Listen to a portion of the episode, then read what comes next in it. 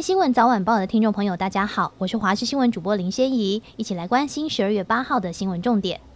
民进党全力拼路战，将举行环岛拼字活动，在各县市拼出一个字，每天形成一句标语，像是选对的人，走对的路，美的 Win Taiwan 等等。另外也持续大出空战上节目。中国武统学者李毅日前大赞萧美琴把台独工作在美国做得风生水起，有声有色，让中国几任驻美大使是节节败退，几乎崩盘。萧美琴接受联电创办人曹兴诚访问，说不知道这种赞美是好是坏。另外也试出新影片评论。搭档赖清德，为了全力冲刺选情，传出国民党的侯康沛在十二月底前，北中南三个后援会都将举办一场五万人的大型造势，引来民众党总统参选人柯文哲批评蓝营有钱选举，却积欠退休党工九点八亿元。侯友谊回应这场选举募款困难，感谢地方志工党工团结一致。而侯友谊今天也推出青年购物证件，四十岁以下最多可贷款一千五百万元，还可以免付头期款，抢攻年轻选票的意味浓厚。民众党主席柯文哲之前说不想要花大钱办造势活动，昨天正式回归空战，开展了政治史上首例全程直播竞选，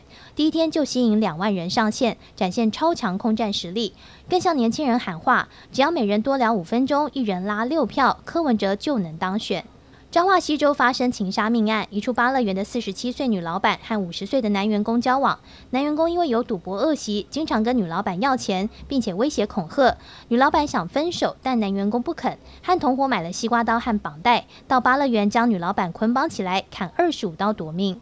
南投一名从事龙眼以及火龙果买卖，身家超过四千万的廖姓富豪，被诈骗集团女性李专的花言巧语吸引，拿现金八百万面交给车手。幸好警方及时发现，把钱找回来。但廖姓男子就是学不乖，尽管被银行列为警示户，他还是为了躲避银行追问，把钱存到其他分行，跑到其他辖区领钱。在台中南投陆续面交现金三千两百五十一万，以及价值大约一千两百四十万的黄金给诈骗集团。短短两个月内，就被骗了超过四千万。天团五月天遭到中国网友质疑假唱，为了替自己辩白，五月天在巴黎时间七号晚上八点在 IG 直播，要让大家听到五月天最真实的声音。所属的相信音乐也严正驳斥谣言，强调不存在任何假唱行为。就连 BBC 也报道，谈到五月天在华语乐坛的地位以及台湾跟中国关系紧张，认为中国市场对台湾艺人来说越来越具有挑战性。中国外交部发言人华春莹宣布，中国国家主席习近平将应越共总书记阮富仲及越南国家主席武文赏邀请，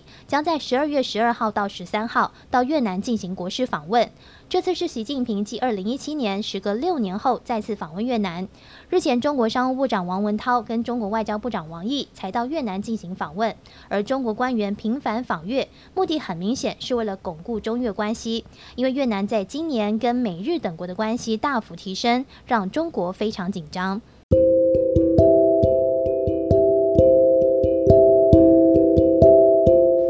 以上就是这节新闻，感谢您的收听，我们再会。